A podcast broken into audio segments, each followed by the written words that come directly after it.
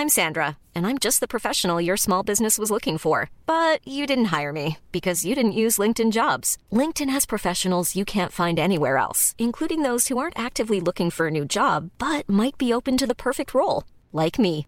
In a given month, over 70% of LinkedIn users don't visit other leading job sites. So if you're not looking on LinkedIn, you'll miss out on great candidates like Sandra. Start hiring professionals like a professional. Post your free job on linkedin.com/people today.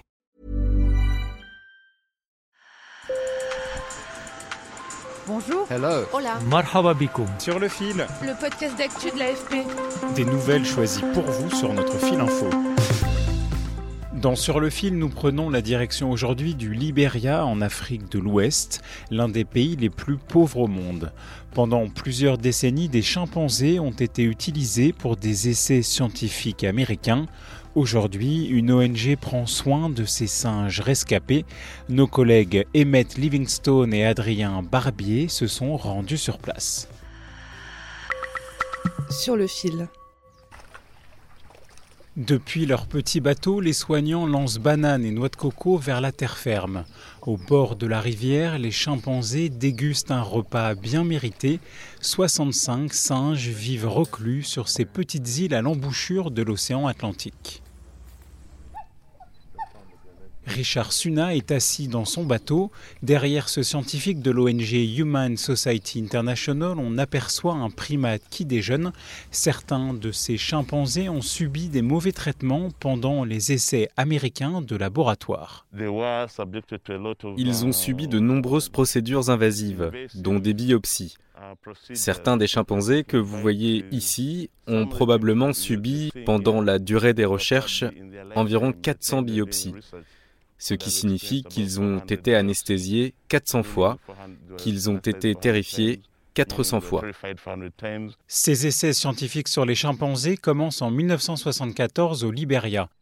Le New York Blood Center, l'un des plus importants établissements américains du sang, utilise 400 singes cobayes pour des recherches sur les infections virales, dont l'hépatite B. Junior Cooper, un soignant, nous emmène voir des cages aux barreaux abîmés par la rouille. C'est là que les chimpanzés étaient gardés en captivité.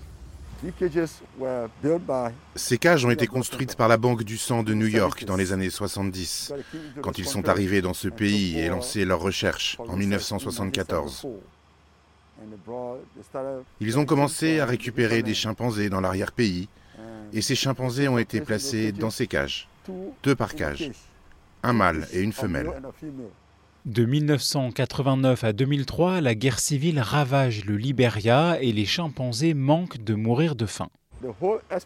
Tous les expatriés sont repartis, donc on est resté là, avec les chimpanzés. Ces chimpanzés ont survécu grâce aux chercheurs locaux qui continuent à les nourrir de leur poche.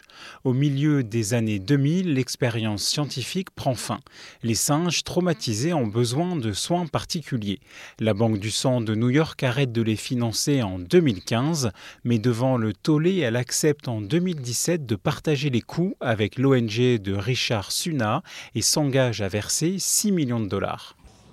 Nous ne pouvons pas les relâcher dans la nature en raison de tous les tests qui ont été effectués sur eux.